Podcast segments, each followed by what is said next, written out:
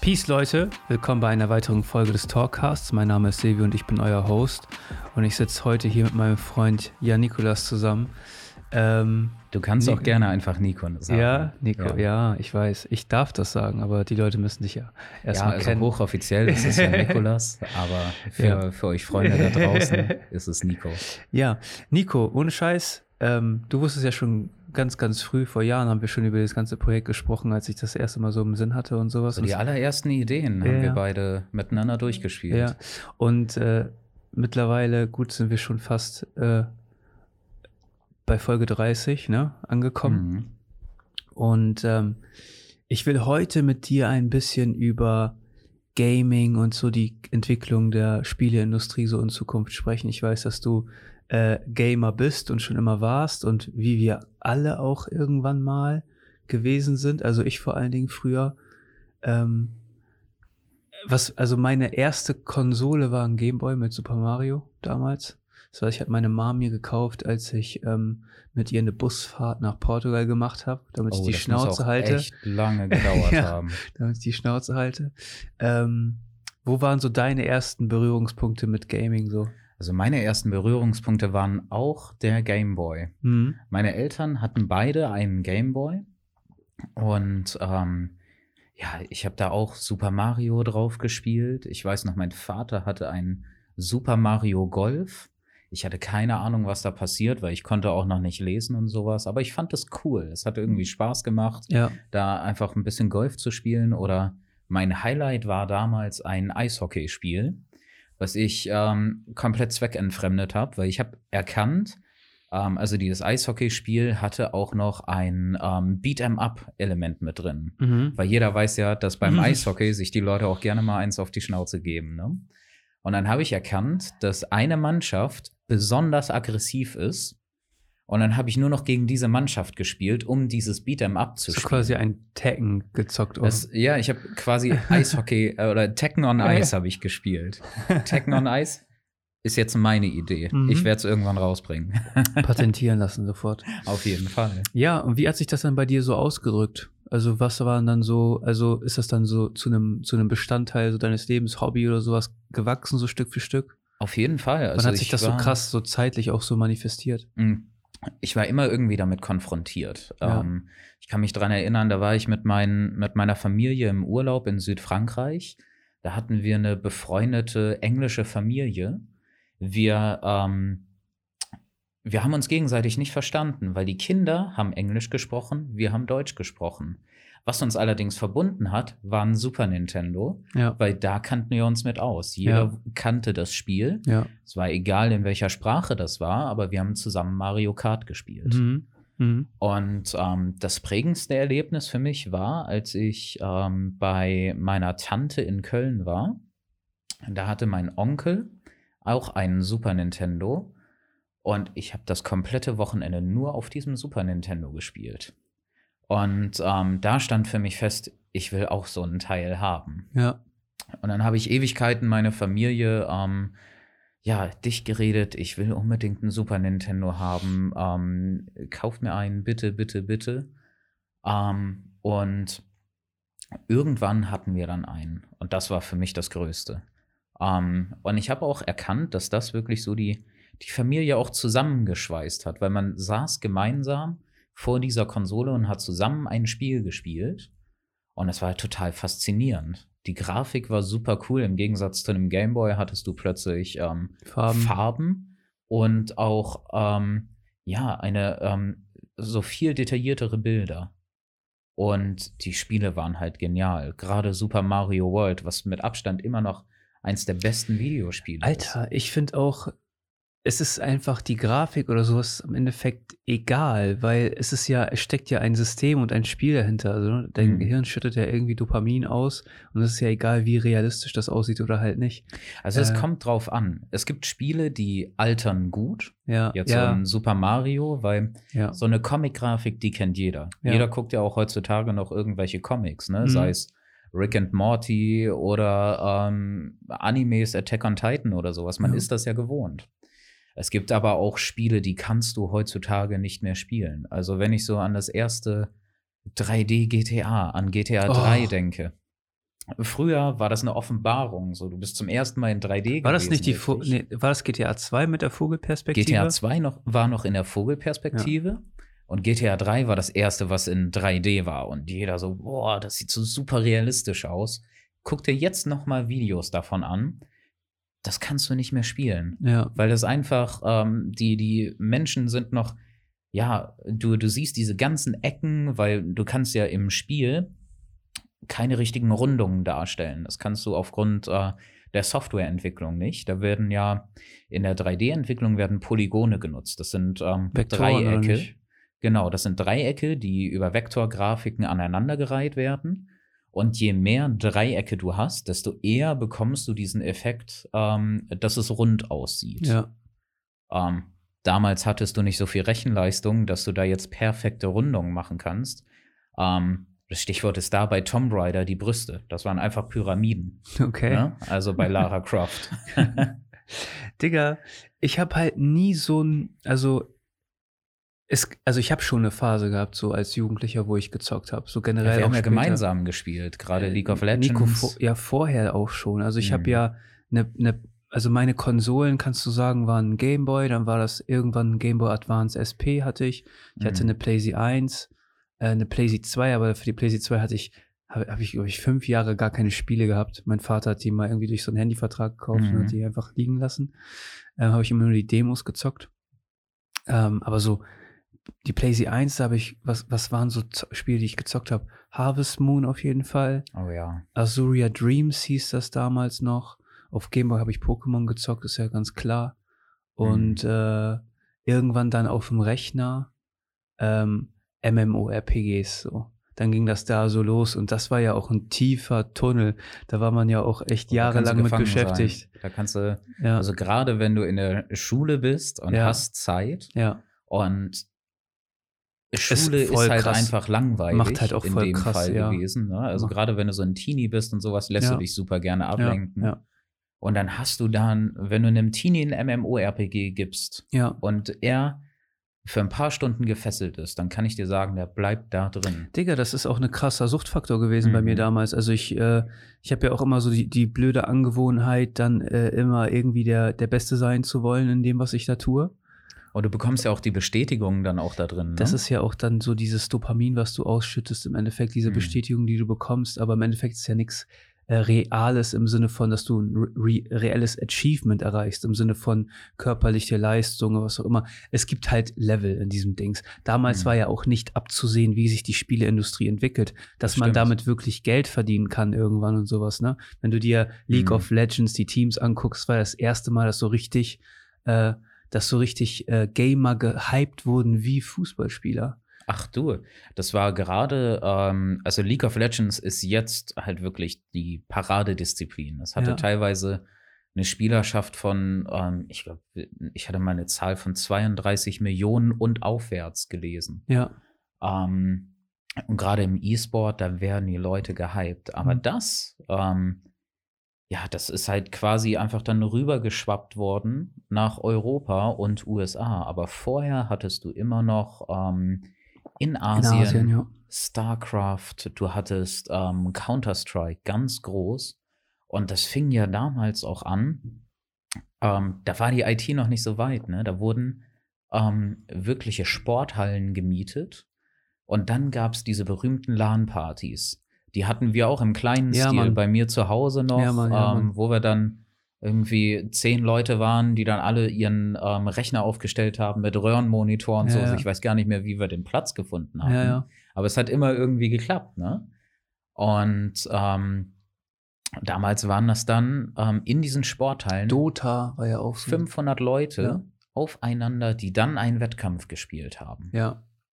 Ja, Dota war als auch so Urvater ein LAN, von ja, als Urvater von League of Legends war ja auch so ein mhm. LAN-Party-Game.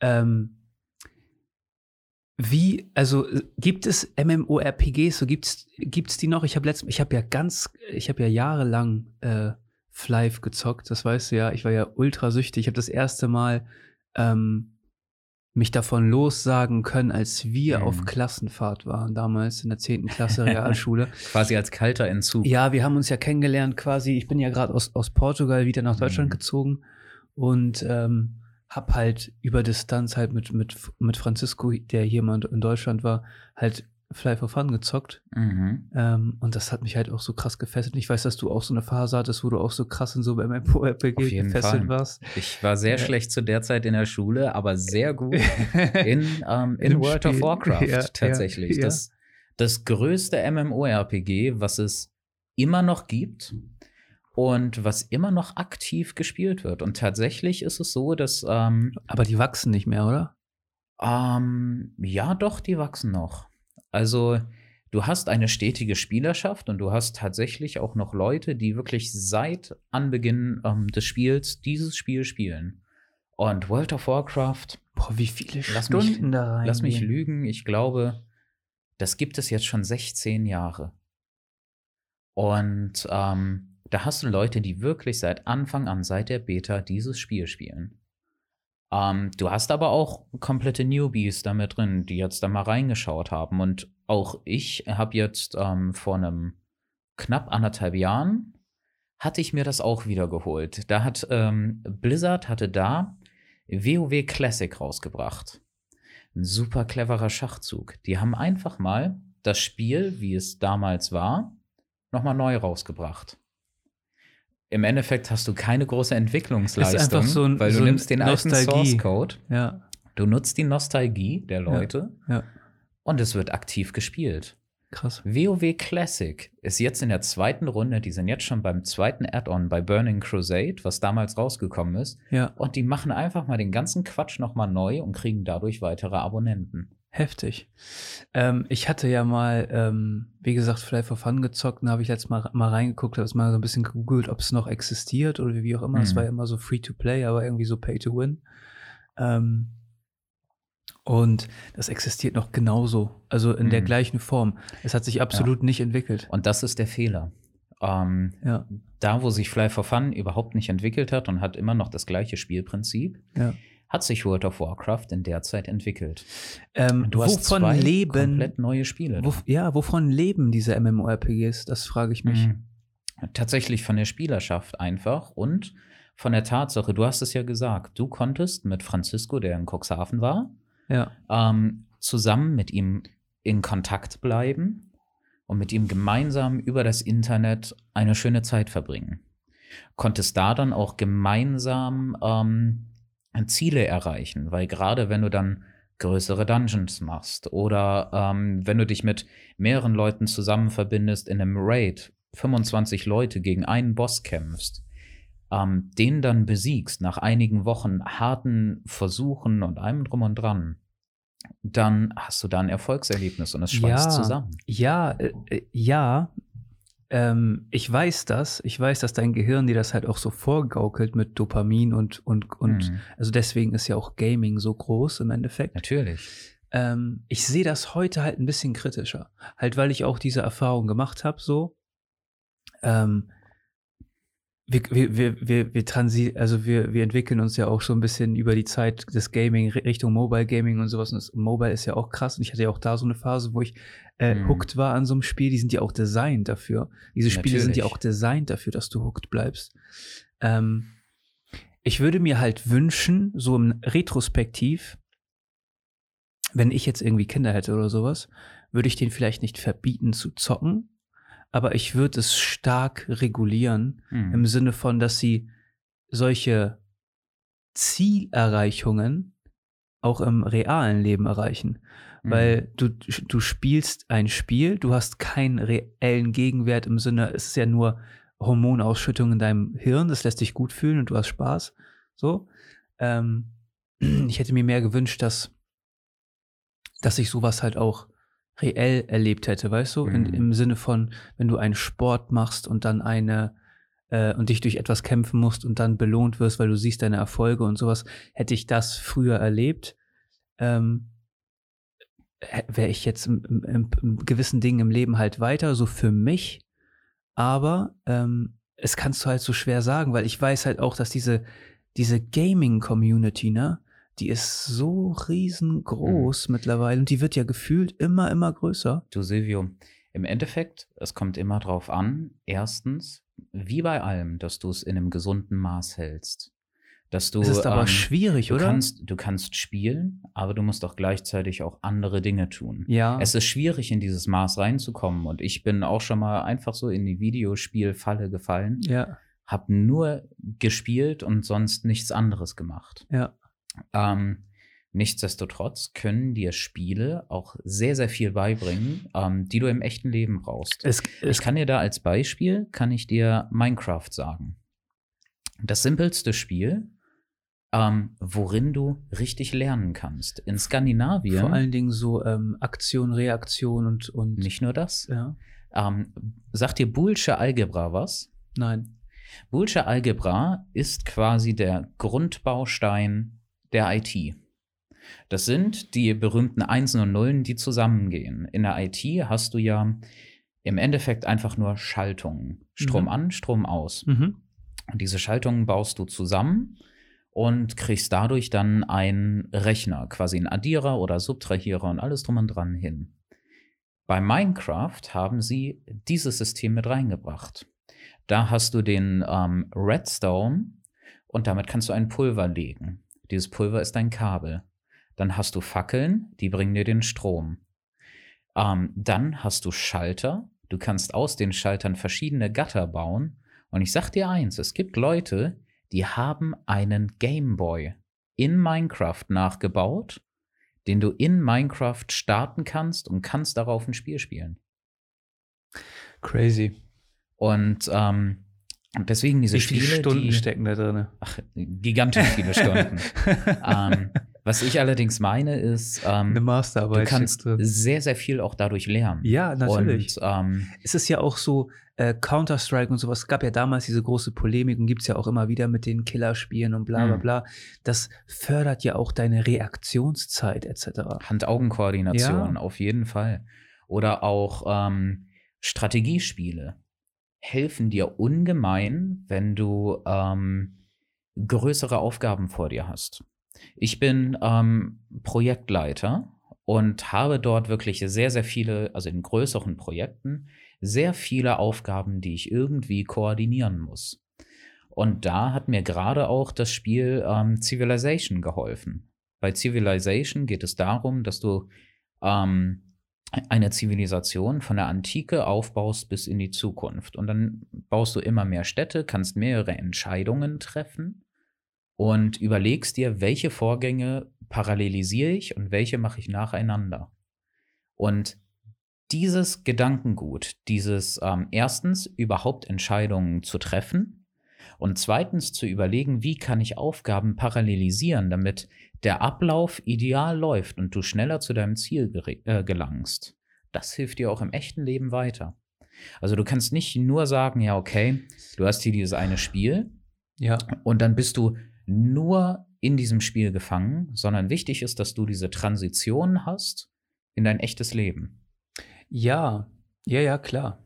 Ähm, es ist halt für mich mittlerweile halt so weit weg, weißt du? Mhm. Also ich glaube, dass äh, tatsächlich, wenn wir uns äh, anschauen, wir haben ja so ein bisschen besprochen, wie sich die Gaming-Industrie ja zumindest, sage ich mal, so zu unserer Kindheit wie, äh, bis, bis zu unserer jugendlichen Zeit so entwickelt hat, ne? Mhm. Ähm, aber ich sehe halt immer stärker, dass das, dass die Spiele so designt sind, um dich am Ball zu, also genauso wie Social Media im Endeffekt auch. Auf jeden Fall. So, es ist ja alles mittlerweile so designt, um dich irgendwie am Ball, äh, also dass du hooked bleibst, dass du, dass du die ganze Zeit, dass, dass- dass dein, deinem Hirn ist niemals mehr langweilig. ja. Das ist ein großes Problem, glaube ich. Das ist ein gigantisches Problem. Das ist allerdings ein Problem, was in unserer Generation stattfindet. Ich habe, wenn du dich mit Freunden, ähm, zum Beispiel einen schönen Abend mit Freunden machst und guckst dir einen Film an. Ich sag dir eins, es wird immer irgendjemanden geben, der die ganze Zeit vom Smartphone hängt, der dann ab und zu mal auf den Film schaut, dann wieder auf dem Smartphone hängt, weil er, ähm, sein Gehirn ist es gewohnt, diese Reizüberflutung zu haben. Ja, Und das Gehirn langweilt sich. ja, Und das wird dir jetzt auch schon gleich in der Kindheit beigebracht. Und da hast du dann wirklich solche Spiele wie ähm, Fortnite zum Beispiel. Fortnite ist dann ein super gutes Beispiel, weil es ist ein riesengroßes Spiel und es hookt dich überall. Du kannst es auf jeder Plattform spielen auf dem Handy, auf der Switch, ähm, PlayStation, Computer, überall kannst du Fortnite spielen. Und es ist ein schnelles Spiel, wo du die ganze Zeit immer neue Reize hast. Und das Krasse daran ist auch, dass dieses Spiel mit absichtlich kindlich gestaltet ist, sodass halt wirklich ähm, die ähm, USK-Grenze nach unten gesetzt wird.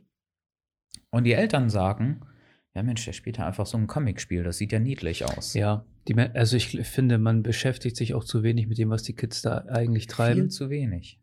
Ähm, aber ja, keine Ahnung, man, also dieses, dieses Gaming-Ding hat mich irgendwann halt auch echt voll verloren, weil ich halt dann irgendwann so gesagt habe, fuck, ich habe gar keine Zeit dafür. Ich kann diese Zeit nicht investieren. Ich will ja, wenn ich etwas tue, habe ich irgendwie den Drang, da halt auch echt extrem gut drin zu sein. Ähm, ich glaube halt so, die Zukunft des Gamings entwickelt sich halt so Richtung, also das, was am meisten Umsatz machen wird, wird in Zukunft Mobile Gaming sein. Ist auch jetzt ist schon. Ist jetzt schon so. Ist jetzt schon ganz Der Mobile Gaming Part ist der größte Gaming Part, weil jeder Ein hat Handy diese hat. Spielekonsole. Das ging ja damals, glaube ich, so mit Candy Crush ja so richtig, das erste Mal so richtig los. Das war das größte Ding, auf jeden Fall. So. Und ähm, ich finde das krass. Ähm, ich interessiere, also ich beschäftige mich mit Gaming nur von außerhalb. Also nur mhm. von so einer, von so einer Bubble, wo ich drauf gucke und gucke, okay, was ist so das Verhalten der Menschen, was, was, was zocken die gerne, wo bleiben die drin und was auch immer, weil ich halt aus so Sicht einer, einer, ich sehe das halt aus Sicht einer Investition. Ich sehe das nicht in, mhm. aus Sicht eines äh, Konsumguts, was mir gefällt. Ne? Ja. Ich weiß halt, dass äh, es ist eine Sache, die einen Mehrwert bietet. Menschen äh, verbringen gerne ihre Zeit mit sowas. Mhm. Und äh, es, da, für mich ist das echt. Ne. Du Silvio, es ist wie ein Ho also es ist ein Hobby. Und ja. es gibt Leute, die, die verbringen ihre Zeit im Bau einer Modelleisenbahn, ja. die ähm, lesen viel oder schauen sich Filme an. Ja. Und es gibt halt Leute, die Videospiele spielen. Ja, ja. Und aber und ich gerade auch. Ähm, aber das Potenzial von Videospielen ne, ist ja ein ganz krasses. Genau. Das ist ja, ja. das ist ja das, das Ding. Also ich, ich habe ja, kann ja generell mit, mit Spielen nichts anfangen mehr. So, also mhm. du kannst mich ja, ich kann, ich habe ja nicht mal Bock auf ein Gesellschaftsspiel oder sowas. Also ich habe ja nicht mal, also ich habe auf, ja. ne, ich bin dafür echt gar nicht mehr zu haben. Du und ich sag's dir, also du, du sagst es ja, das Potenzial das ist Potenzial ist enorm. Weil, und ähm, dahin entwickeln sich die Spiele oder haben sich auch schon entwickelt. Ähm, du hattest ganz am Anfang Super Mario. Du hattest so eine Figur, die gehüpft ist und sowas. Das hat Spaß gemacht. Du hast, konntest ausweichen, Jump and Run, konntest auf Gegner hüpfen und durch Level äh, gehen. Heutzutage hast du aber auch Rollenspiele, die in jede Richtung reingehen und ähm, die sind eher wie Filme. Ja. Und zwar wirklich interaktive Filme. Ja, ja, ja. Da hast du es einmal im Extrembeispiel, wie zum Beispiel Heavy Rain damals auf der PlayStation 3, wo du immer so kurze Quicktime-Events hattest, wo du dich entscheidest, wie reagierst du auf welche Situation. Das war aber auch ein heftiges Spiel. Das war krass, auf jeden Fall. Ähm, Gerade weil, je nachdem, wie du dich entschieden hast, ist natürlich die Story auch anders geendet. Ja. Ne? Und dann, das krasseste Erlebnis für mich war ähm, das Spiel The Last of Us. Das war ein Survival-Horror-Spiel in einem ähm, Setting, wo es eine Zombie-Apokalypse gibt. Und ähm, du fängst in diesem Spiel an und es greift dich nach locker acht Minuten. Weil du spielst am Anfang der Zombie-Apokalypse und du als Hauptcharakter hast einen wirklich tragischen Fall in dieser Story, der diesen Hauptcharakter prägt. Danach machst du einen Cut für 20 Jahre und spielst dann weiter. Okay. Somit hast du dann schon mal, du weißt, wie der Charakter vor der Apokalypse kurz gelebt hat, was sein Setting war und du kennst sein Motiv. Ja. Und dieser Charakter, den spielst du. Und dann spielst du immer so weiter und ähm, hast dann, triffst auch verschiedene Entscheidungen und die sind nicht alle irgendwie so, ja, ich treffe jetzt hier die gute Entscheidung und ich treffe hier die böse Entscheidung, sondern du hast auch teilweise Grauzonen ja. und alles drum und dran. Und ich hatte in diesem Spiel das allererste Mal diesen Moment, da ähm, kann ich mich noch genau dran erinnern. Du hattest eine Szene, ähm, wo du dich durch ein U-Bahn-Gelände gekämpft hast. Es war sackschwer, du hattest richtig starke Gegner dabei, du hast um deine Ressourcen gekämpft, du hattest nicht genügend Munition dabei, auch nicht genügend Sachen, um dich zu heilen und alles drum und dran. Dann hast du das geschafft, gehst die U-Bahn nach oben, bist dann in der ähm, postapokalyptischen Stadt ähm, von Philadelphia. Und ähm, du siehst diese Stadt, es ist plötzlich hell, alle Gebäude sind noch, sind komplett dicht bewachsen, ne? weil die Natur hat sich alles wieder zurückgeholt. Und der Zoo von Philadelphia, und dort sind die Tiere ausgebrochen und du siehst dann plötzlich Elefanten und Giraffen durch die Gegend laufen. Und da hatte ich zum ersten Mal den Moment, wo ich dann einfach den Controller weggelegt habe, hab mir angehört, was die beiden ähm, Charaktere gesagt haben, und ich habe einfach nur drauf geschaut weil das war ein so schöner Moment und du, du begleitest diese beiden Charaktere mit, du bist mega gestresst und wirst dann durch so etwas belohnt. Durch einen so schönen Blick, wo du dann auch mal runterkommen kannst. Und das ist halt so, diese Geschichte zieht dich einfach viel mehr rein ähm, als bei einem Film oder bei einer Serie, weil du auch wirklich die Charaktere mitspielst und du triffst die Entscheidungen. Und das ist eine einmalige Geschichte, die selten irgendwie durch Filme oder auch durch, ähm, ich kenne zum Beispiel einige Bücher, wo du sowas machen kannst, ne? wo du dann ähm, bis zu einem gewissen Zeitpunkt liest und dann musst du eine Entscheidung treffen und dann wird gesagt, okay, wenn du dann das, du, ja, du da ähm, da die Entscheidung triffst, dann liest du da weiter und dann und so weiter ja. und so fort. Das hast du ganz, ganz selten und ein Videospiel ist wie gemacht für so eine Entscheidungsmacht. Klar. Äh, ja, natürlich. Im Endeffekt ist das ja ähm, dafür auch designt, so die, die, mhm. so die die Möglichkeiten geben zu entscheiden. Und ich glaube, dieses, dieses äh, Element, freie Entscheidungen zu treffen, das wird ja immer krasser. Es, fing ja so mit GTA, glaube ich, so das erste Mal so, so richtig an. Oder so, San Andreas war, glaube ich, das erste Mal, wo es richtig so ge, da hast du auch Entscheidungen treffen können. Wo du, wo du viele Entscheidungen mhm. treffen konntest, wo du so in diesem Open World, das, also, oh, ups, ähm, dieses Open World Ding ist ja, ist ja so eins gewesen, ähm, was sich dann halt immer so weiter in, äh, entwickelt hat. Und das hat ja jetzt so quasi so seinen Peak in so Cyberpunk 2077 gefunden wohl. Äh, das soll, soll ja so sein, äh, dass es, dass du da alles Mögliche frei entscheiden kannst. Also ja, das stimmt. Ähm, allerdings den Peak hat es noch nicht erreicht. Ja. Ähm, das, es geht immer weiter in diese Open-World-Thematiken. Und ähm, ich muss sagen, wirklich so einen krassen Meilenstein ähm, hatte damals ähm, Skyrim erreicht. Oh ja. Das Spiel. Das kam 2012 kam es raus. Und tatsächlich wird es immer noch aktiv bespielt. Mittlerweile hast du da eine sehr große Modding-Community dahinter, die dann auch versucht, die Grafik ähm, aufzupeppen und alles drum und dran. Aber gerade was Open World angeht, hat Skyrim ähm, den heftigsten Meilenstein erreicht, weil dort kannst du auch Entscheidungen treffen. Du ähm, wirst plötzlich in diese Welt reingeworfen und bist dann erstmal überfordert. Und du hast quasi an jeder Ecke irgendwie hier mal eine Höhle oder ähm, hier ein, ba ein, Banditenlager oder sonst noch was, wo, wo du halt auch noch eine Geschichte dazu hast. Und ähm, das Problem ist allerdings in dieser ganzen Geschichte ist, dass ähm, der Erfolg zu groß war, sodass einfach jeder auf diesen Open World Train gestiegen ist. Plötzlich war jedes Spiel irgendwie Open World und hatte hier dann Sidequests und dies und das. Was allerdings im Endeffekt dann einfach nur so war, du hattest eine Hauptquest, die konntest du verfolgen. Und dann hattest du daneben so 0815 Nebenquests. So aller Assassin's Creed, klettere den Turm hoch, ähm, beschütze den hier, äh, töte zehn Banditen da, mach das hier kaputt und alles drum und dran. Und das wird halt langweilig. Ähm, charmant an einem Open World ist immer dieser Entdeckerdrang den du dann da hast. Ähm, bei Skyrim war der ganz groß und zuletzt hatte ich das ähm, bei Zelda Breath of Wild. Oh ja. Stimmt. Das erste Open World ähm, Zelda-Spiel, wo du auch wirklich einen Entdeckerdrang hattest. Ich bin eine halbe Stunde lang einfach so Berge hochgekraxelt. Das war ja auch super, super geil designt. Es ist super schön gewesen auch, ja. ne? Mhm. Ja, leider hast du keine Switch mehr. Leider habe ich keine Switch mehr. Das stimmt.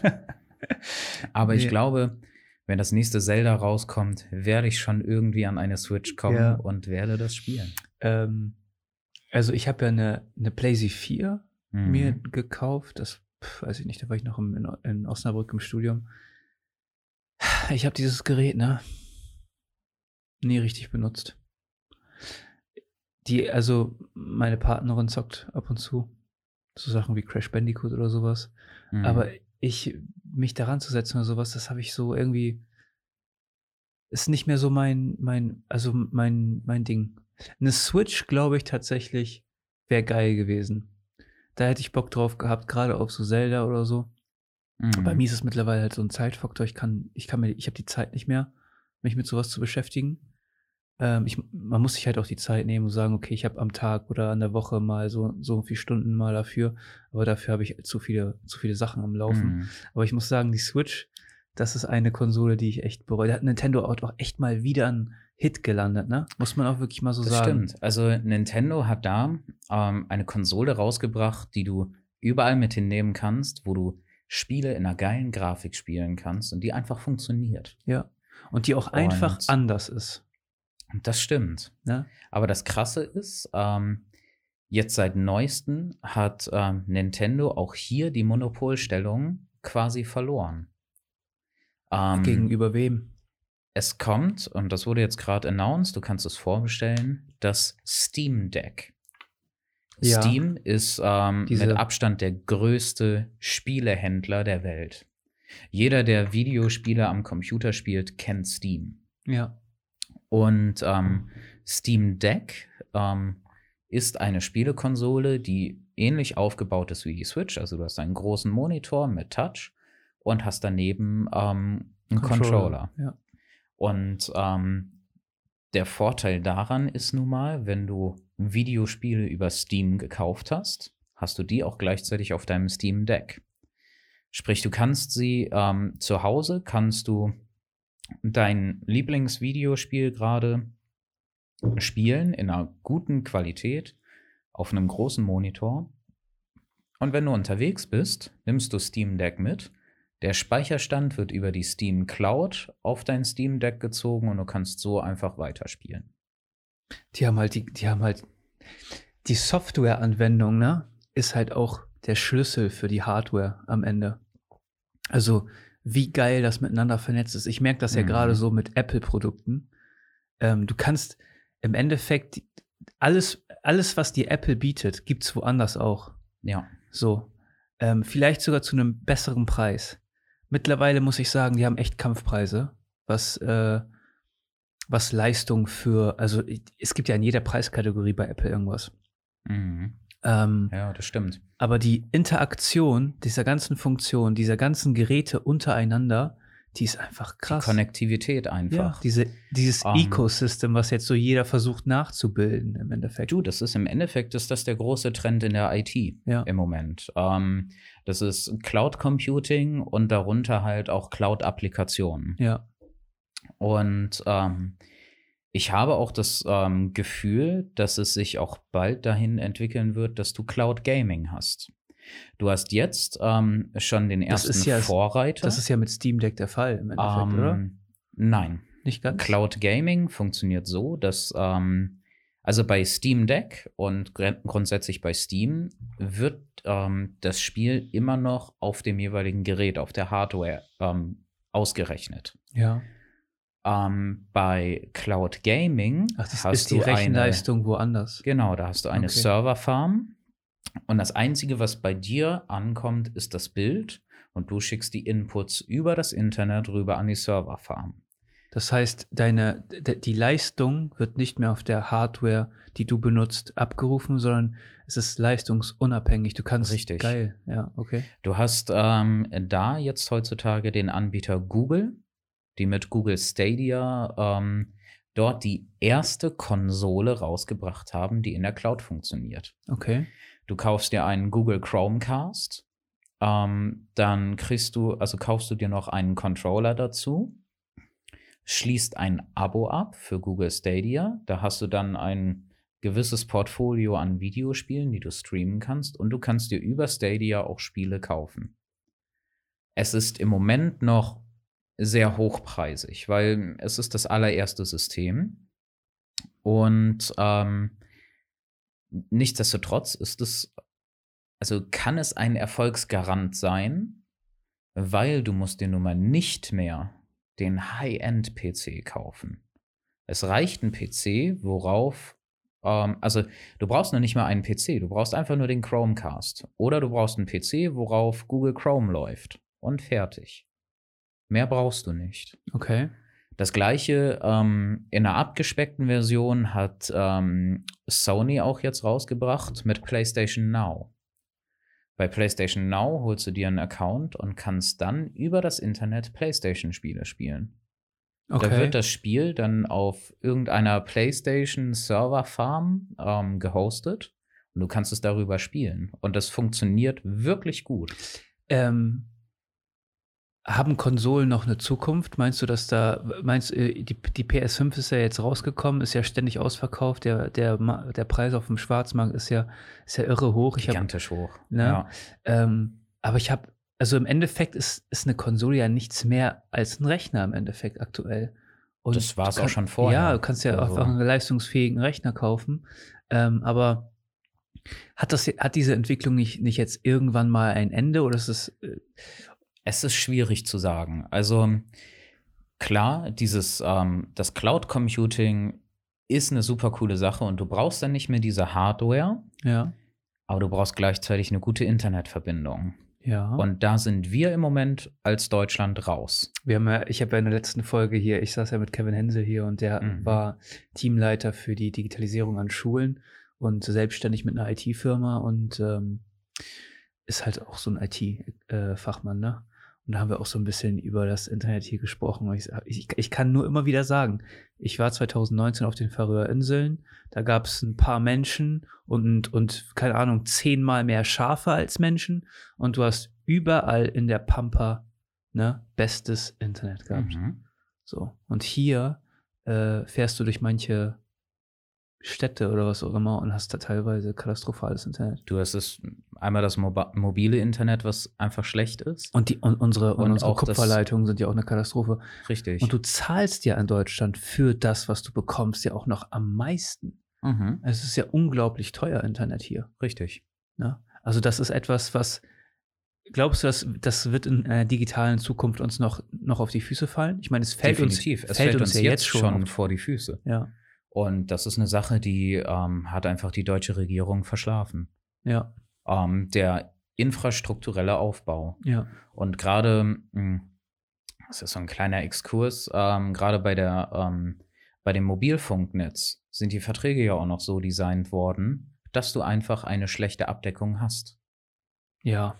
Ähm, erstens werden die Lizenzen versteigert, ja. sprich die Unternehmen müssen Millionen von Euros ausgeben, damit ja. sie überhaupt das Netz benutzen dürfen. Und dann steht in dem Vertrag drin, dass sie gerade mal 96 Prozent ähm, von Deutschland abdecken müssen. Insgesamt alle Leute, also alle Anbieter. Ähm, von daher gerade in Deutschland ist dieses Cloud Computing, das kannst du noch nicht richtig machen. Wird uns das um, ähm. wirtschaftlich äh, langfristig, ja, wird uns auf jeden Fall auf die Füße fallen. Definitiv. Ich, ich sehe das halt auch schon immer so, ich meine, es gibt noch viele Berufe, wo Homeoffice nicht möglich ist. Es ist einfach so, es gibt nun mal auch, Deutschland ist ja auch ein produzierendes Land. Unser Land, äh, unsere Wirtschaft basiert ja auch auf, viel auf Industrie. Mhm. So. Und darin sind wir auch relativ gut. So, und da gibt es nun mal auch viele Jobs, die einfach vor Ort in Produktionsstätten etc. gebraucht werden. Und es gibt viele mittelständische Unternehmen, die ja nicht nur vom PC aus irgendwie arbeiten können. Ähm, Aber ich, ich glaube, dass die, die, wir hätten gar nicht dieses Problem mit, mit äh, der Überbevölkerung, nicht Überbevölkerung in Städten, aber dass die Preise oder sowas so krass ansteigen, weil ich glaube, es würde, wenn du hier eine vernünftige Netzabdeckung hättest, ne, und Homeoffice-Möglichkeiten, Corona hat das Ganze ja geschaffen, dann würden sich also mit Sicherheit Leute finden, die auch aus der Stadt weg wollen. Definitiv. So, und dann hätte, hätte das, äh, hätten die strukturschwächeren Regionen auch nicht immer so ein Problem mit, mit Jugend und, mhm. und Nachwuchs und, ne? Richtig.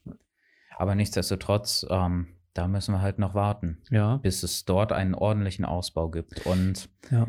ähm, nochmal, um zu deiner Ursprungsfrage zurückzukommen, mh, mm, werden Konsolen noch gebraucht?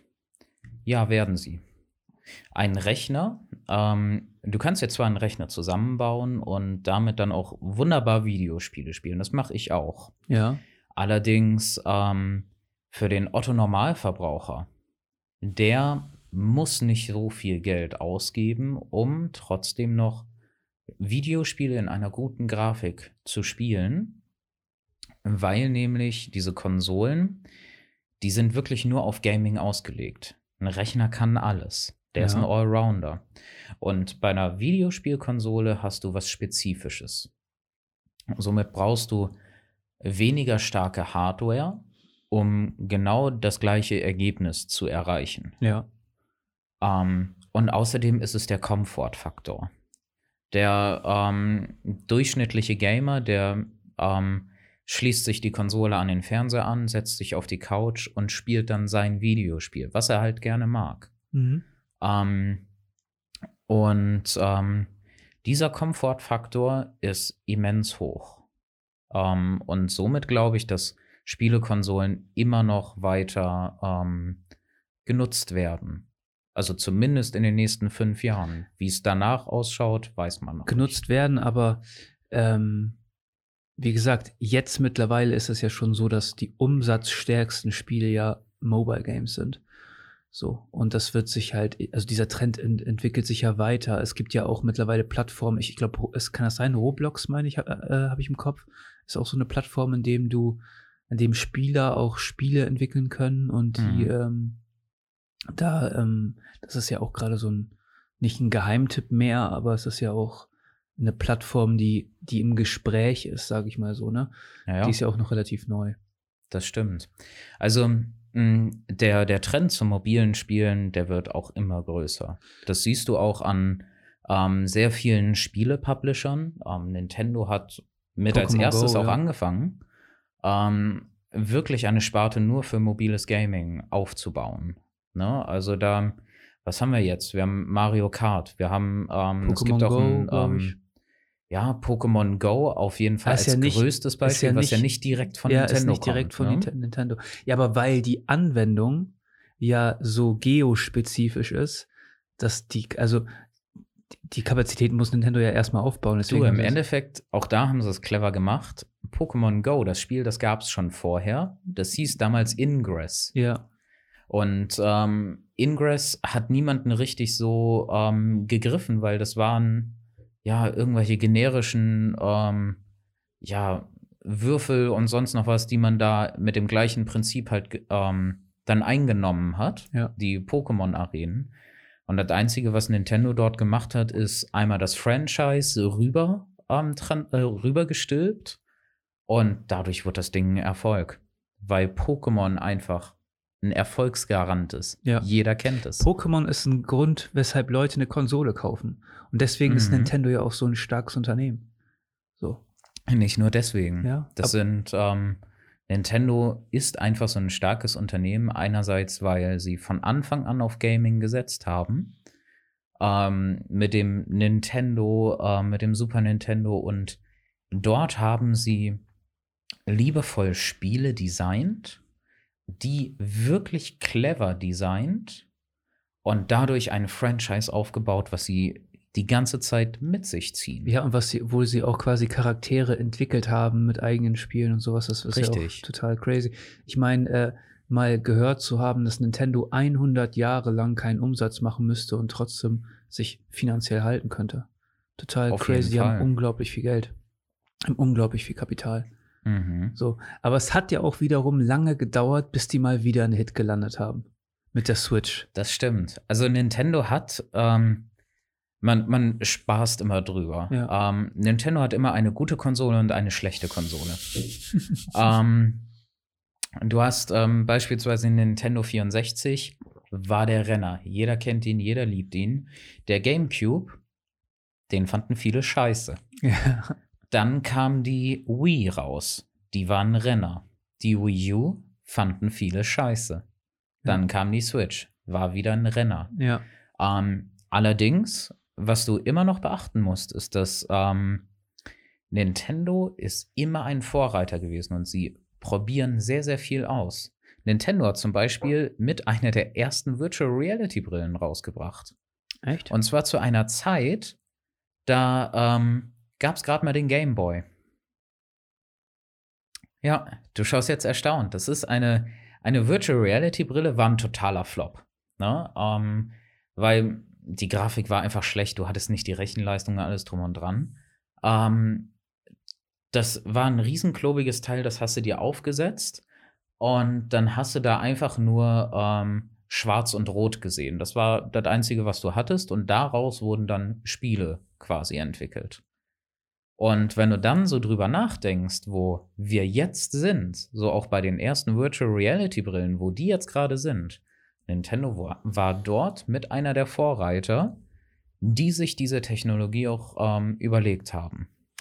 Ähm, da will ich nämlich auch, nochmal drüber sprechen. Ich weiß ja, dass du äh, VR-mäßig ausgestattet bist. Ich habe ja mal deine Brille und sowas aufgehabt und ich, also ich bin da nicht so in dem Thema drin, aber ich habe halt gemerkt, so, okay, krass, hier ist echt was, ne? Wo ähm, Unternehmen, große Unternehmen wirklich Geld reinstecken. Die Entwicklung wird krass. Die Möglichkeiten für Anwendungen sind praktisch unbegrenzt.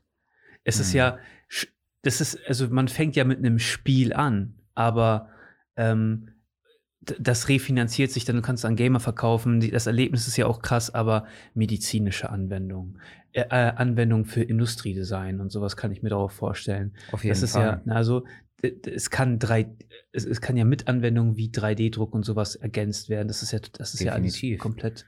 Also ich sag's erstmal grundsätzlich so, für mich war es so, als ich zum ersten Mal eine Virtual Reality Brille aufhatte, war es der gleiche Wow-Moment wie mit einem 3D-Spiel. Ja. Du bist sonst immer, bist du halt wirklich, klar, du kennst 3D-Spiele und alles drum und dran, aber du hast halt einen flachen Fernseher vor dir. Zum allerersten Mal bist du in dem Spiel mit drin. Du hast um dich herum die komplette Spieleumgebung. Und ähm, du kommst erst, also mir ging es so, ich bin aus dem Grinsen nicht mehr rausgekommen. Ich hatte ähm, die VR-Brille aufgesetzt und dann gab es da eine Demo, die gezeigt hat, okay, was kannst du alles? Dir wurde kurz spielerisch beigebracht, wie deine Controller funktionieren, die du in der Hand hast, wo die Knöpfe sind und was du damit machen kannst. Und dann hatte ich ähm, einen Tischtennisschläger und einen Tischtennisball. Okay. Also habe ich dann erstmal Tischtennis gespielt. Oder ich habe irgendwelche Raketen durch die Gegend geschossen, so Spielzeugraketen. Okay. Und ich hatte tierischen Spaß daran, weil es einfach so was Neues war, was man erstmal gar nicht kennt. Ja. Und ähm, die Spiele, die entwickeln sich jetzt wirklich stark. Also du hast ähm, quasi, du hast es selber gespielt. Ähm, das bekannteste Spiel für die VR-Brille ist im Moment Beat Saber. Ja. Ähm, bei Beat Saber, da kommen, es ist ein Rhythmusspiel, es kommen ähm, Blöcke auf dich zu und du musst sie in eine gewisse Richtung mit deinen Laserschwertern kaputt schlagen. Richtig, das ist ja in Japan total krass groß. Das, das ist überall total krass groß. Du ja. musst dir mal, ihr müsst mal auf YouTube gehen. Schaut euch dort mal ein Video von Beat Saber an, wie gut die Leute mittlerweile sind. Du glaubst, sie, sie cheaten oder sind irgendwie Roboter oder sonst noch ja, was. Ja, ja. Sie können sich so schnell bewegen, das ist irre. Ja, und ansonsten, ähm, was dort halt wirklich krass war, ähm, war auch dort, und da haben wir wieder einen Vorreiter in der Spieleindustrie. Da haben wir ähm, Valve mit Half-Life. Okay. Es ähm, ist für, für VR-Brillen das Spiel Half-Life Alyx rausgekommen. Half-Life war früher auch ein Vorreiter für Ego-Shooter, weil sie haben das allererste Mal einen Ego-Shooter gehabt, wo du geskriptete Events hattest. Du hast was gemacht, also eine bestimmte Interaktion im Spiel gemacht, und dann hat die Welt auf diese Interaktion reagiert. Okay. Ähm, ist ein Vorreiter, wird geliebt von zahlreichen Leuten, das Spiel. Und bei Half-Life Alyx hast du es zum allerersten Mal gehabt, dass, ähm, dass du ein vollwertiges Spiel hast. Bei Beat Saber hast du quasi ein Minispiel, was du die ganze Zeit immer spielst. Es macht tierisch viel Spaß, aber bei Half-Life Alyx wirst du in ein Setting gesetzt. Du hast einen Shooter und spielst dort wirklich eine Story durch. Du hast verschiedene Rätsel, die du lösen kannst. Ähm, du hast bei den Half-Life-Spielen hast du immer mal wieder so ein Gimmick und in dem Fall sind es ähm, die sogenannten Gravity Gloves. Die ähm, sorgen dafür, dass du mit deinem Controller, ähm, du siehst dann die Hände im Spiel und da kannst du kleine Gegenstände an dich ranziehen und in die Hand nehmen. Und gerade das macht total viel Spaß. Also du ähm, siehst, also du, du, ich habe dir ja schon mal diese Situation erzählt, du ähm, hast in diesem Spiel, hast du eine Munitionsknappheit. Irgendwann merkst du so mitten in einem Schussgefecht, scheiße, ich habe keine Munition mehr. Und du weißt, okay, wenn ich jetzt nichts mache, sterbe ich. Ähm, also guckst du dir die Gegner an. Der eine hat ein Magazin direkt an der Hüfte ähm, hängen Du ziehst es an dich ran, packst es in die Waffe, lädst nach und ähm, gewinnst den Kampf. Ich kann mir das gar nicht vorstellen, dass das so, ähm, dass das so möglich ist, so von der Haptik und sowas her. Und ich meine, also es, es, steht ja außer Frage, dass die Entwicklung dahin geht. So, mhm. die Entwicklung von, ich glaube auch so von Konsolen oder so generell geht dahin, dass es eine Station ist für VR. Oder? Es ist halt. Ähm, es wird wahrscheinlich beides geben. Es wird beides geben, ja, weil auch VR strengt dich an. Okay. Du kannst jetzt ähm, ein Videospiel, könntest du theoretisch den kompletten Tag spielen. Wir kennen das von LAN-Partys, wo wir einfach 24 Stunden einmal durchgespielt haben. Ja. Das kannst du bei einer VR-Brille nicht bringen. Ja. Weil erstens, ähm, du, du hast ja die Monitore quasi direkt vorm Auge. Sprich, deine Augen werden müde nach ja. einer Zeit. Und zweitens ist es auch noch körperlich anstrengend. Okay. Du bewegst dich. Ja. Ähm, du musst ja jetzt im, also da, wo du bei einem Ego-Shooter, was weiß ich, auf Steuerung gedrückt hast, um dich zu ducken, oder wo du die ganze Zeit auf die Leertaste gehämmert hast, um zu springen, und ha, das ist ja witzig, ne? Das musst du selber machen. Du musst dich selber ducken, du musst selber springen, du musst squatten, in Deckung gehen ähm, und alles drum und dran. Und das ist natürlich auch körperlich anstrengend, weil du dich bewegst. Deswegen kannst du das nicht 24 Stunden quasi so durchspielen. Ich glaube einfach, VR wird neben dem normalen Gaming, Konsolengaming, PC-Gaming daneben existieren und auch miteinander. Und du hast es selbst auch gesagt, für die Industrie ist es eine super Geschichte. Ich habe ähm, für, ein, ähm, für ein namhaftes Flugunternehmen gearbeitet und dort gibt es auch eine Wartung dieser Flugzeuge. Da haben die Ingenieure die Idee gehabt, ähm, mittels VR-Technologie den ähm, Mechanikern direkt vor Ort zu zeigen, wo sie welchen Gegenstand einbauen können. Du musst dir das so vorstellen, du hast ein Flugzeug, was gerade individuell designt wird. Der Ingenieur macht am Rechner seine 3D-Zeichnungen schickt dieses 3D-Model rüber an den Mechaniker. Der setzt sich die VR-Brille auf, sieht in einem Overlay das Flugzeug und dazu das 3D-Model und kann sich angucken, passt es das oder ist ja passt dann nicht, es Das ist ja dann nicht VR, das ist ja dann AR, das oder? Das ist Augmented Reality dann. Ja. Und du kannst es aber auch VR machen, wo dann beispielsweise der Ingenieur das bei sich zu Hause aufsetzt und du hast ähm, das Flugzeugmodel, ob es nun passt oder nicht. Ich bin super gespannt tatsächlich auf die AR-Brille von Apple. Mhm. Weil Apple schafft das ja immer mit deren Produkten einfach einen Standard zu setzen. So, die setzen Standards, das ist krass. Ich meine, ähm, da bin ich, also ich bin auf die AR-Technologie vor allen Dingen gespannt. Ich glaube, das wird krass, was uns Das wird auch eher so das Ding sein, was, was Consumer ähm, so nutzen werden. Ja, und was du, was du einfacher nutzen kannst, weil deine Augen werden nicht so müde, du hast immer noch die Welt um dich rum. Ja. Und was halt ein wesentlicher Punkt ist, was ein Problem bei VR ist, ist die Motion Sickness. Ja. Die Motion Sickness passiert genau dann, wenn du ähm, eine Bewegung siehst, du aber durch deine Rezeptoren, gerade durch die Flüssigkeit in deinem inneren Ohr, keine Bewegung ja. mitbekommst. Ja, ja, ähm, ich habe mir für die VR-Brille habe ich mir ein Achterbahnspiel runtergeladen. Da sitzt du dann so in oh. deinem Stuhl, fährst eine Achterbahn runter. Ich konnte es nicht spielen. Mir wurde schlecht dabei. Ja. Und, mir wird ja schon ähm, schlecht bei einem Ego-Shooter. Ja, bei einem ganz normalen ja, PC, ne? Ja. Jetzt überleg mal, wie ja. du das Kotzen nee, kriegst, wenn du dieses Achterbahn nicht, spielst. Ne? Überhaupt nicht.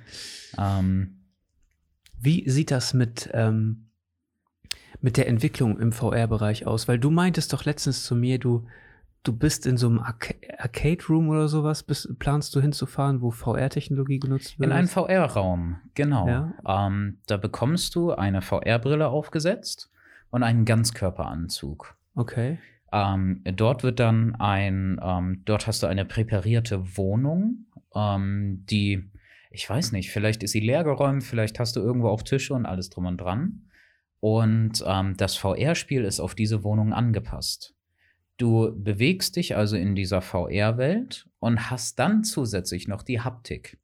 Also da wird dieser, die Chance, dass du Motion äh, Sickness bekommst, wird rausgenommen, weil du bewegst dich selber. Und du hast halt wirklich, wenn du dann in der VR einen Tisch siehst, packst du drauf und du merkst diesen Tisch. Krass. Und ähm, da gibt es jetzt mehrere ähm, Attraktionen, sage ich mal so, ähm, die jetzt immer weiter aufgebaut werden. Ähm, jetzt das bei mir, ähm, wo ich hingehe, das ist bei, vom Europapark Rust, ähm, ein VR-Park. Dort hast du, kannst du dir mehrere Geschichten raussuchen, die du buchst und dann nachspielen kannst. Okay. Du, ähm, es gibt allerdings auch VR-Escape-Räume. Oh. Ja. Wo du dann quasi Rätsel lösen musst, um rauszukommen und alles drum und dran. Ich bin wirklich sehr, sehr gespannt, wie das genau gestaltet wird. Das sind, wir sind da ja noch in den Kinderschuhen so. Und das sind wir, ja. ja das wird ja komplett verrückt. Ich bin gespannt auf die VR-Technologie. Ich habe ja nur kurz einmal bei dir die Möglichkeit gehabt, so eine Brille zu, ähm, zu nutzen. Ich glaube, Facebook ist ja auch groß in dieser Technologie drin investiert. Tatsächlich ist die Brille von Facebook. Und ähm, der Trend geht dort auch mittlerweile dahin. Ich habe hier ja die ähm, Oculus Quest, äh, die die erste Standalone VR-Brille ist. Vorher brauchtest du für Ein VR Rechner, ne? einen leistungsstarken Rechner ja. mit einer richtig guten Grafikkarte.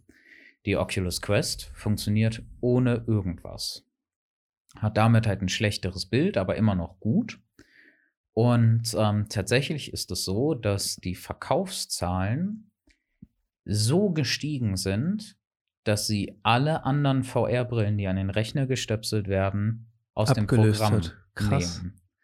Ähm, es ist mittlerweile auch so, dass es, es gibt jetzt mittlerweile die Oculus Quest in der zweiten Generation.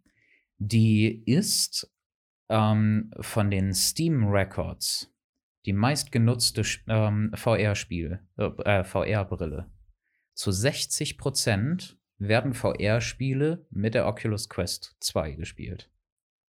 Und dahin geht der Trend. Weil du kannst es erstens überall mit hinnehmen und zweitens, gerade solche Minispiele wie Beat Saber und so, die brauchen nicht so eine hohe Rechenleistung. Und wenn du dann größere Spiele spielen möchtest, dann kannst du es ganz einfach entweder über ein Kabel oder über deine Wi-Fi-Verbindung, wenn du ein gutes Wi-Fi hast, dann mit deinem Rechner verbinden. Okay. Crazy. Und ich sag dir eins, ich habe ähm, beispielsweise auch das Spiel ähm, Project Cars, ein Rennsimulator. Ja, stimmt, ja. Der ähm, von Anfang an auch mit auf VR gesetzt hat. Und wenn du das dann in der Kombination mit anderer Peripherie, mit einem Lenkrad, was dir auch noch Forced Feedback gibt, also was sich, was gegenlenkt, was, wenn du über Schotter fährst, dann auch dementsprechend ähm, ein, ein Lenkrad, ein Auto simuliert. Wenn du das zusammen mit einer VR-Brille aufsetzt, hast du das Gefühl, dass du Auto fährst. Die, ähm, also wir nähern uns immer mehr der Matrix an. Das ist so krass. Also einfach komplett alternative Realitäten. Ja, oder also wenn du dir anguckst, online. ich meine, Nico, wir sind jetzt, wir sind jetzt, wir gehen jetzt Richtung 30, du bist da, bist da schon, hast das schon erreicht, dass die, die erste Mark, aber ähm, wie krass sich die Industrie entwickelt hat über die letzte. Es ist ja ein krass exponentieller Wachstum. Mhm. Ja? Vor zehn Jahren hätte, da, hätte man das nicht gedacht, dass VR schon so im, beim Konsumenten angekommen ist. Da war es im, ähm, ja, im industriellen ähm, Faktor oder auch im Profisport. Ja. Und da, gerade bei der Formel 1, ja. da wurde VR auch mit als erstes genutzt, damit dort die Fahrer. Ich glaube auch ähm, bei Flugzeuganwendungen ist es ja ein ähnliches System. Ne? Also nicht mhm. ganz so mit einer Brille, aber man hat ja schon versucht, diese Umgebung möglichst echt nachzustellen. Und naja, du hattest so halt dann diese riesengroßen Kapseln. Ähm, Kapseln, die ja. durch Motoren und sowas dann hin und her gedreht ja, wurden ja. und alles drum und dran. Aber das ist ja auch alles so Teil dieser Entwicklung und Teil mhm. dieses Prozesses. Ähm, wo, wo, wo siehst du die Gaming-Industrie so in, äh, in zehn Jahren?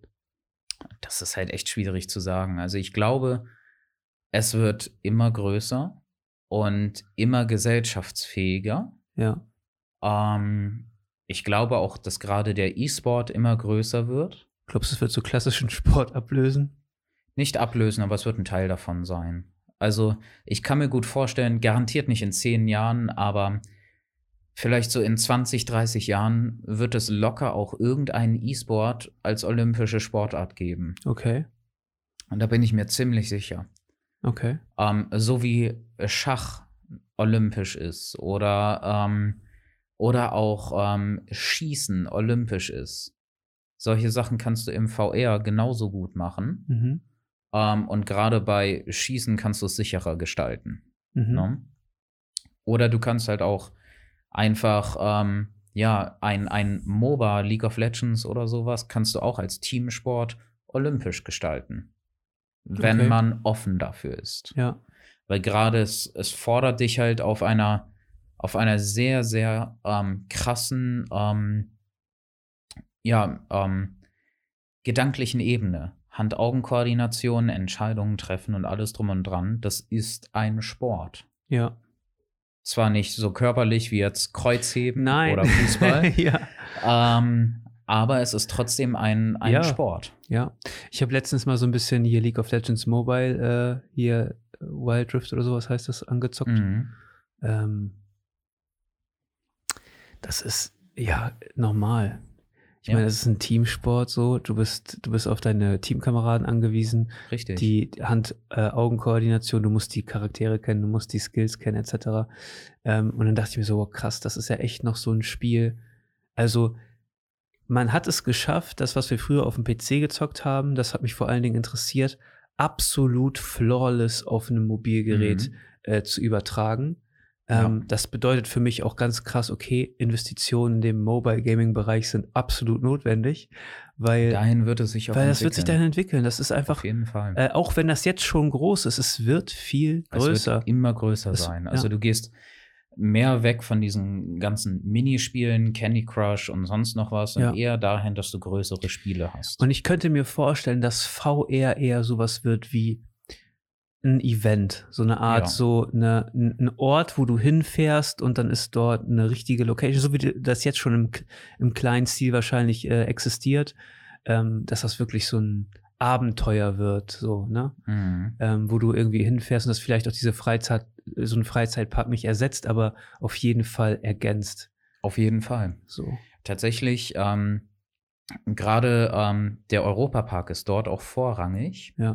Die haben beispielsweise auch einige Achterbahnen umgebaut. Da kriegst du, ähm, wenn du in bestimmte Sitze gehst, eine VR-Brille auf und fährst diese Achterbahn komplett anders. Und zwar in der VR-Welt. Du kannst Crazy. sie normal, analog, klassisch fahren. Ja. Und dann bekommst du plötzlich eine Fantasy-Welt oder eine Unterwasserwelt, wo du dann auch diese Achterbahn fährst und kannst dich halt dann in einem komplett anderen Setting umschauen. Mhm. Es gibt ähm, beim, ähm, beim Hamburger Dom, Norddeutschlands größte Kirmes, Mhm. gibt es ähm, eine umgebaute Geisterbahn, wo du auch eine VR-Brille bekommst. Okay.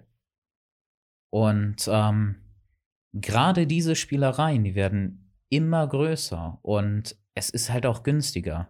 Ist Da, ja, wo du, wo du eine Geisterbahn beispielsweise aufwendig dekorierst mit, ähm, ja, mit irgendwelchen ähm, Robotern oder wo du dann auch Schausteller mit drin hast, die dann die Leute erschrecken. Das Ganze kannst du am PC erstellen. es ist vielleicht und, einmalig ähm, teurer. Das ist, genau, die Anschaffung ist vielleicht einmalig teurer, Ja. aber du kannst dann das Setting immer wieder ändern. ja, Du kannst eine Geisterbahn draus machen, du kannst aber was Familienfreundliches machen, wo du Ja. eine Adventure-Fahrt oder sowas hast. Ne? ja. Und dann kannst du da dann auch immer ähm, individueller sein Ja. und dich schneller verändern. Ähm, ich bin vor allen Dingen gespannt darauf, wie die großen ähm, Gaming weiterentwickelt werden. Die großen, damit meine ich auch ähm, äh, Facebook und Google und Apple. So, da gibt es ja Mhm. schon so die ersten. Es gibt ja dieses Apple Ar- Arcade oder sowas heißt das. Die versuchen ja auch so. Äh, das sind ja teilweise Minispiele oder so Kleinigkeiten, die so relativ einfach sind. Ähm, aber ich bin gespannt, wie sich das entwickelt. Gerade auch mit AR, ne, Pokémon Mhm. Go oder Ingress oder was auch immer waren ja so die ersten Züge, ist ja gar nicht so lange her. Ja. Ähm, und ich glaube, wie gesagt, es, es ist ein Markt, es wird, es wird weiter wachsen. Das Potenzial ist unermesslich noch. Mhm. Auch wenn manche Leute, so wie ich, das einfach noch nicht verstehen oder du, Silvio, ja, die, die Gaming-Industrie Ja. ist im Moment größer oder mittlerweile größer Als die Filme- Film- ja. und die Musikindustrie ja, zusammen. normal, normal. Guck dir mal an, was für Spiele entwickelt werden. Mhm. Ne? Also ich meine, Cyberpunk 2077 war ja teilweise ein Flop, weil die Konsolen das einfach noch nicht, auf die das rausgekommen ist, nicht leistungsstark genug sind, um das Und zu. weil natürlich auch der Druck von außen so hoch war, dass ähm, die Erwartungshaltung ist ja auch crazy gewesen. Hypes in der Spieleindustrie ähm, sind schlimm. Ja, Du kannst einem Hype niemals gerecht werden. nein, natürlich nicht. Gerade, gerade auch nochmal hier bei Half-Life. Ja, Ähm, Half-Life 1 und 2 waren die krassesten Spiele und es wurde immer mal wieder irgendwie Half-Life 3 geteasert. Und das ist mittlerweile auch so ein Gaming-Branchen-Inside-Gag. Es wird niemals ein Half-Life 3 geben, weil der Hype so groß wäre, dass das Spiel nur enttäuschen kann. ja. Ich bin vor allen Dingen äh, gespannt, wie sich diese Spiele entwickeln, wie sich die Entwicklungskosten reduzieren werden. Ich glaube, die werden sich reduzieren, weil die Plattformen oder die Entwickler immer raffinierter werden. Die werden bestimmte Plattformen zur, zur Verfügung stellen. Mhm. Ich meine, ich meine, CD Projekt ist ja nicht Vorreiter, aber ich würde sagen, die haben da ja interessante Projekte, Auf jeden Fall. so ähm, um Mhm. mehrere, mehrere dieser Realitäten dieser, dieser, dieser Spiele zu entwickeln. Ähm, Und das ist es halt. Also die, die Technologie schreitet weiter voran. Es wird günstiger, ähm, Spiele zu entwickeln. Aber du hast auch wesentlich mehr Möglichkeiten. Ja, Früher hat niemand dran gedacht, ähm, über Motion Capturing ähm, Schauspieler anzustellen, äh, die dann im Spiel ähm, dann einfach mal ähm, als 3D-Figur dort existieren und wo die Mim Mimik und Gestik realitätsgetreu ist. Auch da zum Beispiel, ähm, was, was bei Ubisoft richtig krass ist mit der Assassin's Creed-Reihe, ist ähm, einfach diese Detail, also historische Detailtreue. Wenn du jetzt beispielsweise dich für Ägypten interessierst, das alte Ägypten, ey, hol dir Assassin's Creed Odyssey, spiel das und du hast die ganzen Pyramiden, die Tempel, die wirklich historisch einigermaßen genau nachgebaut werden. Klar, du hast immer noch irgendwie das Spiel mit draufgesetzt, dass du halt dann durch die Gegend klettern kannst, ein bisschen durch die Gegend springen kannst, aber die setzen sehr, sehr viel Effort da rein. die arbeiten ja auch mit Historikern zusammen. Auf jeden Fall. Gerade bei Assassin's Creed Odyssey und ich glaube auch bei den weiteren Spielen, die jetzt rausgekommen sind, ähm, da gibt es einen Dokumentationsmodus, wo du komplett auf das Spiel ähm, ja quasi scheißt und du hast eine reine Dokumentation, wo du die ganzen alten Tempelanlagen dir anschauen kannst. Okay. Ähm, wir sind ja schon eine ganze Weile drin mittlerweile. Was ich noch mal so ein bisschen ansprechen wollte, ähm, ich weiß nicht, ob wir dafür noch die Zeit finden, ähm, ist ja auch so diese Entwicklung im Bereich Streaming. Ähm, weil das ist ja auch eine, eine Entwicklung, die ich irgendwie verpasst habe. Ne? Also, ja, also keine Ahnung. Also, das ist ja ultra groß. Mhm. Ich finde das krass, wie viele Leute, Menschen dabei zusehen, wie sie Spiele spielen. Ne? Wie unfassbar, wie viel, wie, wie viel Geld da in solchen, in solchen gigantisch viel, gigantisch, gigantisch viel. viel. Geld äh, in solchen Streaming-Geschäften liegt. Ähm, mhm. Und äh, Amazon hat ja mit Twitch ja quasi so eine, so eine Plattform aufgebaut, die. Na, Amazon hat es nicht aufgebaut. Ama die haben es gekauft. Ja. ja gut, aber die haben die Entwicklung ganz, ganz früh erkannt. Das stimmt. Das so. stimmt. Und ähm, ja, es ist halt so dieses klassische Ding, ähm, wo man ja früher auf dem Sofa einfach neben seinem großen Bruder oder großen Schwester oder sowas saß und hat beim Spielen mit zugeschaut. Oder wo, ähm, wo man sich mit Freunden getroffen hat. Einer hat gespielt, die anderen haben zugeschaut, mitgefiebert und alles drum und dran. Und ähm, es ist halt ein sehr schöner Zeitvertreib. Es ist für, für Leute auch zum Beispiel ein Weg, überhaupt sich mal Videospiele anzuschauen, an die sie gar nicht kommen. Es ist eine Sache, die, ähm, also dort wird die Community geprägt. Ähm, gerade bei, bei MMORPGs oder größeren Spielen, guckst du dir halt deinen Lieblingsstreamer an. Wie spielt er? Was macht er für coole Dinge? Was könnte ich entdecken? Ähm, du hast aber auch diesen Gesellschaftsfaktor. Wenn du ein Videospiel spielst und du, du möchtest gerne noch irgendwie so nebenher irgendwie was schauen, dann machst du da einen Stream an und guckst dir, guckst ihm da noch mal über die Schulter. Und ähm, was du mittlerweile auch noch hast, ist halt. Du hast ja richtige Communities. Du hast Riesen-Communities und du hast auch große Events. Beispielsweise gibt es ähm, zweimal im Jahr ein riesengroßes äh, Charity-Event für Videospiele. Das geht sieben Tage und es geht um Speedruns. Spiele so schnell wie möglich durchspielen in verschiedenen Kategorien. Das läuft rein über Twitch. Dort werden Spenden gesammelt für ähm, Ärzte ohne Grenzen oder die Prevent Cancer Foundation und sowas. Ganz am Anfang hat das angefangen mit einem, also wo sie auch diesen Marathon hatten, da hatten sie 100.000 Euro Spenden eingenommen. Jetzt sind sie bei 2,5 Millionen Euro. Äh, Nico, ich fand das auch krass einfach mal. Ich habe bis vor, also bis vor kurzem hier diesen Montana Black nicht auf dem Schirm gehabt. Ich meine, der kommt ja hier aus der Gegend. So das stimmt, das stimmt. Ähm, und ich äh, habe mit David hier zusammen gesessen und der hat, er, hat er mir so ein Video von ihm gezeigt. Meine ich so, shit, Alter. Der Dude, der macht seinen Stream an. Da ist nix los. Der macht seinen Stream an und verpisst sich aus dem Keller, geht dann irgendwie, keine Ahnung, was machen, ne? Äh, ist 20 Minuten gar nicht am Rechner und mhm. da sind 20.000 Leute ja. und die gucken in den leeren Raum. Ja, die haben es halt nebenher laufen. Ne? Also es ist halt so, diese Leute, ähm, gerade auch Montana Black, hat halt sehr viele Trends mit aufgegriffen. Ja. Er hat angefangen ähm, mit Fortnite. Dann ähm, dadurch hatte die meisten Klicks auch mit generiert und die meiste Kohle auch gescheffelt, weil er hat dann ja auch du nutzt es clever, du nutzt dann Affiliate-Links. Ne? Du machst eine Kooperation mit, de, mit Fortnite quasi auf, ne? Ähm, wo du dann immer mehr Geld scheffelst.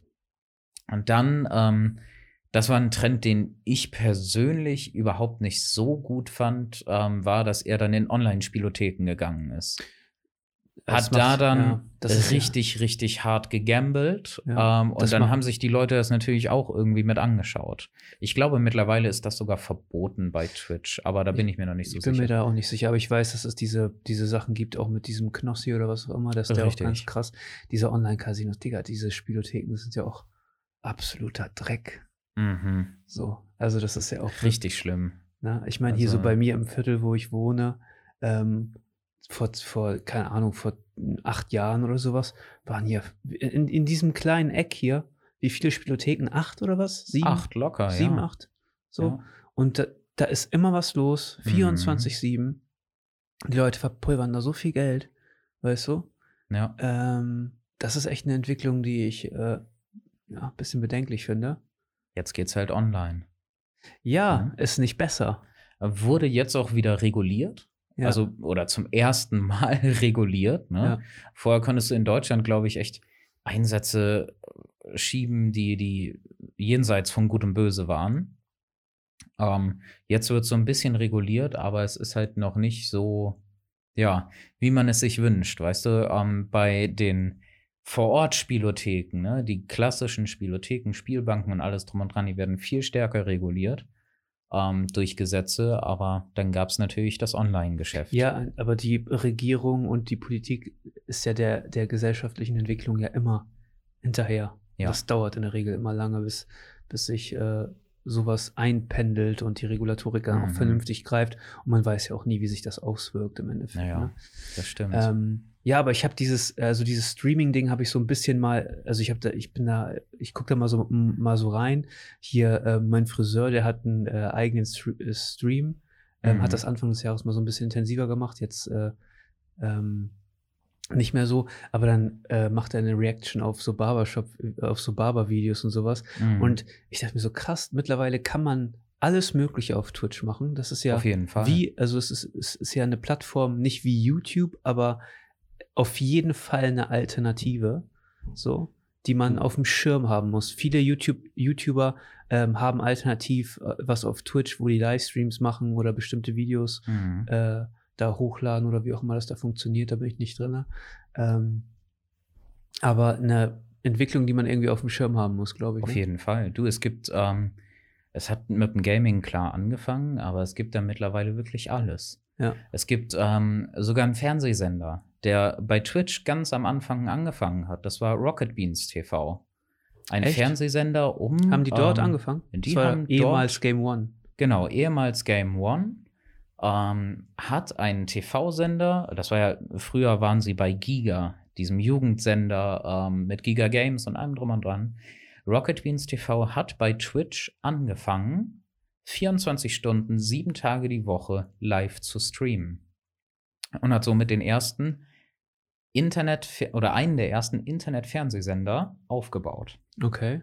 Ähm, sie sind später dann nochmal rübergewechselt zu YouTube haben jetzt allerdings beide Plattformen gleichzeitig im Betrieb. Ähm, du hast, wie gesagt, die, die Videospiele. Du hast Leute, ähm, ich habe einen, einen ähm, Twitch-Streamer gesehen, der, der zeichnet einfach. Der zeichnet ähm, Bilder und unterhält sich mit seiner Community darüber. Was soll er als nächstes zeichnen? Wie, wie macht man hier die Zeichnungen besser? Oder auch einfach so allerweltsthemen. Ne? Es gibt immer auch schwarze Schafe. Es gibt zum Beispiel was, ich glaube, das ist mittlerweile eine eigene Kategorie sogar auf, auf Twitch geworden. Das sind Hot Tub Girls. Das sind Frauen im, im, Bikini, die sich ähm, einfach so krass. in, in einen Swimmingpool so setzen. Es ne? ist einfach so crazy. Frauen heutzutage, ne? Es ist verrückt. Das ist halt klar. Ich meine, Sex sells. Ja. Ne? Und du bekommst dann Spenden und alles drum und dran. Ja, aber wie ah.